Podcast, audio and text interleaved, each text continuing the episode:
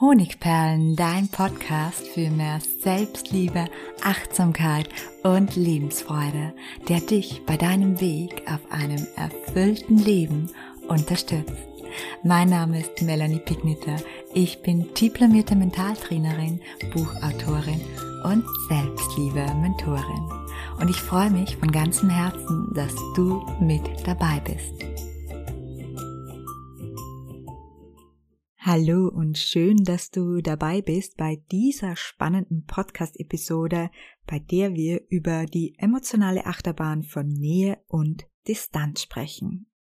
Und damit du gleich mal verstehst, was das in der Praxis bedeutet und inwiefern auch du oder vielleicht dein Partner betroffen sind, steige ich mit einer persönlichen Anekdote ein.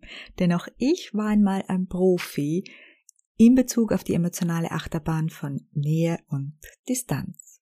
Und ich erinnere mich noch genau an den allerersten Urlaub mit meinem Partner nach einer sehr, sehr langen Zeit, wo ich Single gewesen war. Uns standen sieben Tage voller Sonne, Strand und ununterbrochener Zweisamkeit bevor. Und diese Vorstellung, die erfüllte mich mit absoluter Freude. Und am Anfang dieses Urlaubs schien auch wirklich alles perfekt. Der erste Abend war wunderschön. Und am zweiten Tag, da bemerkte ich aber schon beim Frühstück so ein seltsames Gefühl, das mich überkam. Es war so ein leises Flüstern in meinem Inneren, das plötzlich rief, hier wird es mir zu eng. Ich muss hier weg. Und ich war total verwirrt von diesem inneren Zwiespalt und konnte ihn aber am dritten Tag nicht mehr von mir, mir wegschieben und habe dann also am Tag drei dieses Urlaubs meinem Partner darum gebeten, dass wir einige Stunden getrennt voneinander verbringen. Und während dieser Zeit habe ich einen langen Spaziergang gemacht und mich gefragt, was ist nur in mich gefahren? So viele Jahre hatte ich mich geradezu schmerzhaft nach Nähe gesehnt und nun, wo sie endlich da war, war sie mir plötzlich zu viel.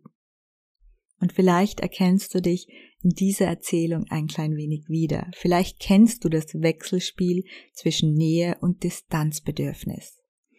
Diesen inneren Konflikt, wenn du dir sehnlichst Nähe wünschst und gleichzeitig spürst, wie sich bei zu viel Nähe deine inneren Alarmglocken melden.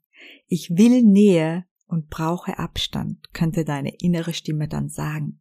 Und das ist ein Dilemma, ein Dilemma, das viele von uns kennen und in diesem Podcast schauen wir uns an, was dahinter steckt, was die Grundursache dafür ist und warum sich dieses Paradox oft bis in unsere Kindheit zurückverfolgen lässt. Von frühester Kindheit an streben wir nach emotionaler und körperlicher Verbindung, da sie halt die Basis für eine gesunde psychosoziale Entwicklung ist, die Basis für Vertrauen und für Wohlbefinden. Und diese Sehnsucht ist nicht auf das Bedürfnis nach oberflächlichem oder nach rein körperlichem Kontakt beschränkt, sondern umfasst die tiefe Sehnsucht nach emotionaler Verbundenheit. Und was bedeutet das? Emotionale Verbundenheit bedeutet echte Nähe. Und echte Nähe bedeutet sich emotional nackt vor dem anderen zu zeigen, Gefühle voreinander zuzulassen, Schwächen zeigen zu dürfen, Ängste offenbaren zu können, alle Rollen des Alltags loslassen und sein wahres Ich zeigen können, intimste Träume, die vielleicht viel zu hoch erscheinen, miteinander zu teilen oder auch einfach miteinander zu schweigen und sich mit alledem angenommen und geliebt zu fühlen. Und warum brauchen wir diese echte Nähe so dringend? Und es liegt an der neurobiologischen Verflechtung von Bindung und Belohnung. Unser Gehirn belohnt uns mit Glückshormonen wie Oxytocin und Dopamin, wenn wir uns emotional mit anderen Menschen verbinden.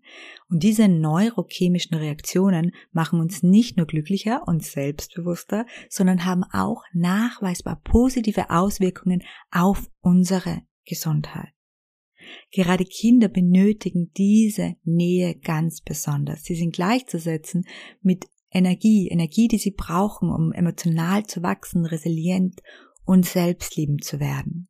Im Erwachsenenalter variiert die Sehnsucht nach Nähe von Mensch zu Mensch sehr, aber eines ist sehr auffällig, nämlich dass Personen, die in ihrer Kindheit wenig Nähe erfahren haben, oft im Erwachsenenalter eine intensivere Sehnsucht danach verspüren.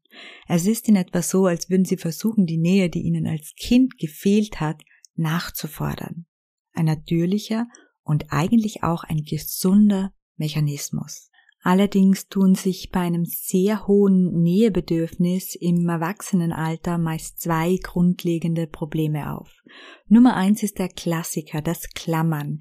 Menschen, die mehr Nähe brauchen, als sie bekommen, haben sich meist ganz unbewusst die Schutzstrategie des Klammern angeeignet.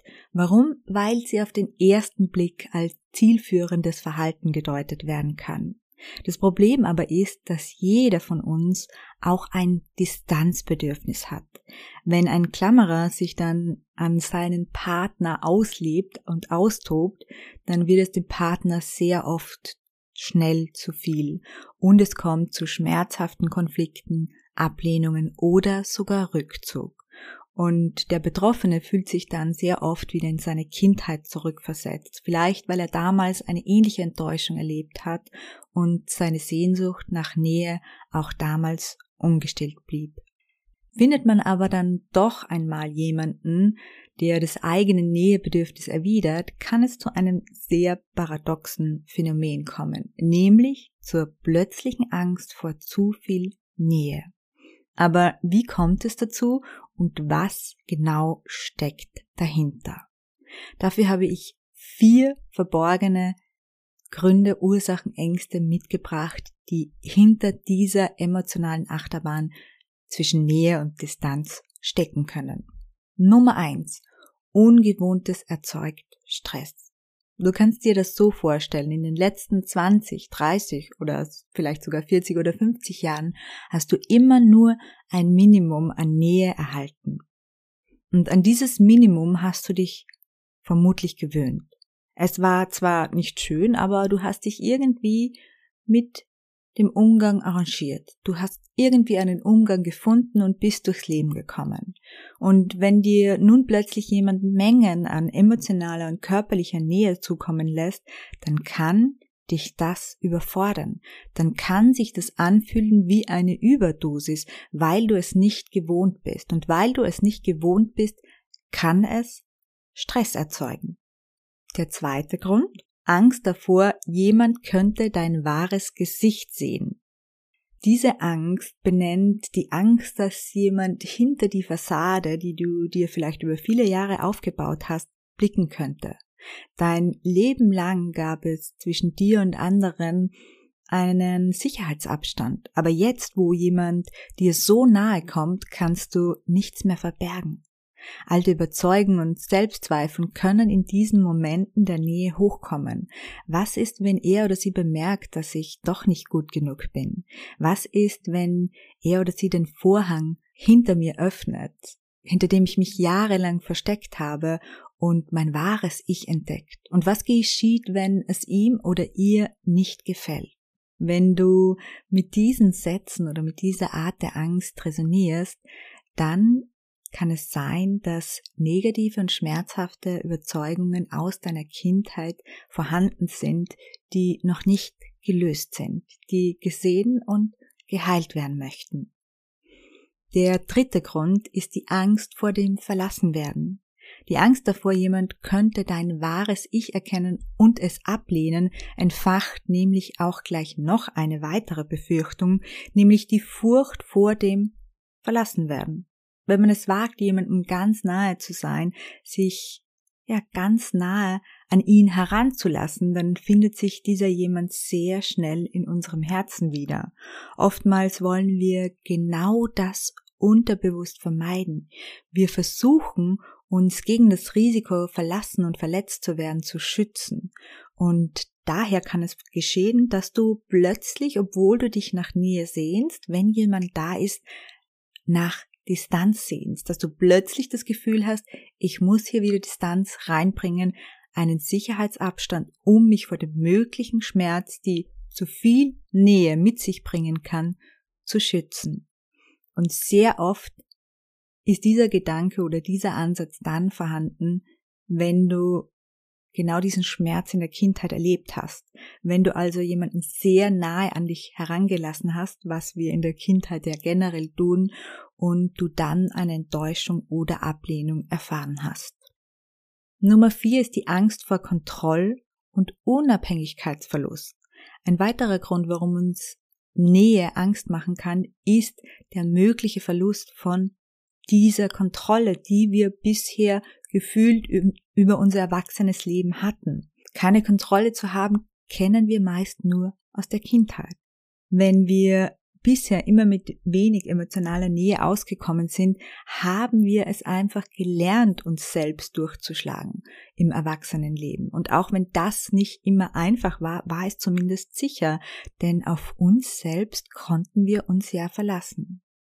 Nähe zu jemand anderem bedeutet aber nun mal auch sich hinzugeben. Und das ist nur möglich, wenn wir beginnen, einen Teil der Kontrolle und einen Teil unserer Unabhängigkeit abzugeben aus Angst vor Enttäuschung aber auch, weil wir es gewohnt sind, selbst für unsere Sicherheit zu sorgen, kann das extrem schwierig sein und eben dazu führen, dass du plötzlich bei Nähe das Bedürfnis nach Abstand hast. Geh weg, nein, bitte bleib. Das ist die Dualität unserer Emotionen. Und so kommt es sehr häufig, dass wir uns Nähe zwar sehnlichst wünschen, aber sie eben nicht immer annehmen können. Und aus eigener Erfahrung weiß ich, das muss nicht so bleiben. Unsere Vergangenheit hat uns zwar geprägt, aber wir sind nicht unsere Vergangenheit. Wir können Überzeugungen, schmerzhafte Erlebnisse, Enttäuschungen und dadurch auch unsere Handlungsmuster durch mentale Interventionen umprogrammieren. Natürlich habe ich dir dazu Praxistipps mitgebracht, nämlich Wege aus der emotionalen Zwickmühle, die wir hier jetzt eingehend besprochen haben. Und dazu habe ich dir ein, zwei, drei, vier Schritte mitgebracht oder vier Praxisimpulse. Nummer eins: Erkenne deinen Nähe- und Distanzbedürfnis und setze Grenzen. Im ersten Schritt ist es wichtig, dass du dich wohlfühlst, einfach über deine eigenen Grenzen zu gehen und Nähe im Überfluss zuzulassen, das würde mehr Schaden anrichten als Nutzen. Daher finde jetzt mal ganz bewusst für dich heraus, wie viel Nähe dir im Moment gut tut und kommuniziere deinen Partner und auch anderen Menschen, die dir nahe sind, offen deine Grenzen. Das ist eine Reflexionsübung, wo es darum geht, mal herauszufinden, wie viel Nähebedürfnis habe ich, wie viel Distanzbedürfnis habe ich. Dazu empfehle ich immer eine schriftliche Reflexion zu machen. Nummer zwei. Kommunikation. Teile deine Gefühle und auch deine Befürchtungen mit deinem Partner oder mit dem nahestehenden Menschen. Eine Angst offen anzusprechen sorgt dafür, dass dir dein Gegenüber mit seinen Worten hilft, diese Angst kleiner werden zu lassen, im Normalfall. Denk daran, Schwäche zu zeigen ist eine Stärke und das wird auch dein Partner oder ein anderer nahestehender Mensch, an den du jetzt vielleicht gerade denkst, so sehen. Beziehung zu dir selbst. Punkt 3. Wenn du dich von der Angst betroffen fühlst, dass jemand dein wahres Gesicht erkennen und dich dadurch ablehnen könnte, dann ist das ein klares Indiz dafür, dass du dich selbst höchstwahrscheinlich noch immer ablehnst. Versuche daher eine positivere Beziehung zu dir selbst aufzubauen. Sorge für regelmäßige Me-Time-Einheiten, praktiziere Meditation oder reflektiere regelmäßig und versuche im Alltag so für dich selbst zu sorgen, wie es eine liebevolle Mutter für ihr Kind tut. Und Nummer vier, reflektiere deine Kindheit und besuche dein inneres Kind. Schau ganz bewusst zurück in deine Kindheit und reflektiere dort die Ursachen für deine Nähe und Distanzbedürfnis, denn dort wirst du mit hoher Wahrscheinlichkeit den Ursprung für dein Muster, für deine Ängste und für deine Sehnsüchte, die Sehnsucht nach Nähe und die Sehnsucht nach Distanz finden. Die Arbeit mit deinem inneren Kind, seinen Verletzungen und Überzeugungen kann dir dabei helfen, deine Beziehungsmuster zu verstehen und sie zu transformieren. Und wenn du dir dabei im ersten Schritt Unterstützung wünscht, dann habe ich heute noch ein kostenloses Geschenk für dich, nämlich mein Mini-Webinar mit 35 Minuten Dauer mit dem Titel Du bist Gold richtig, Liebe für dein inneres Kind. Eine kleine Wellness-Einheit für dich und deinen kindlichen Anteil, der vielleicht gerade jetzt etwas mehr Trost und Liebe brauchen kann. Den Link dazu findest du unten in der Caption und in diesem Sinne wünsche ich dir eine selbstfürsorgende und wundervolle Woche. Herzlich deine Melanie.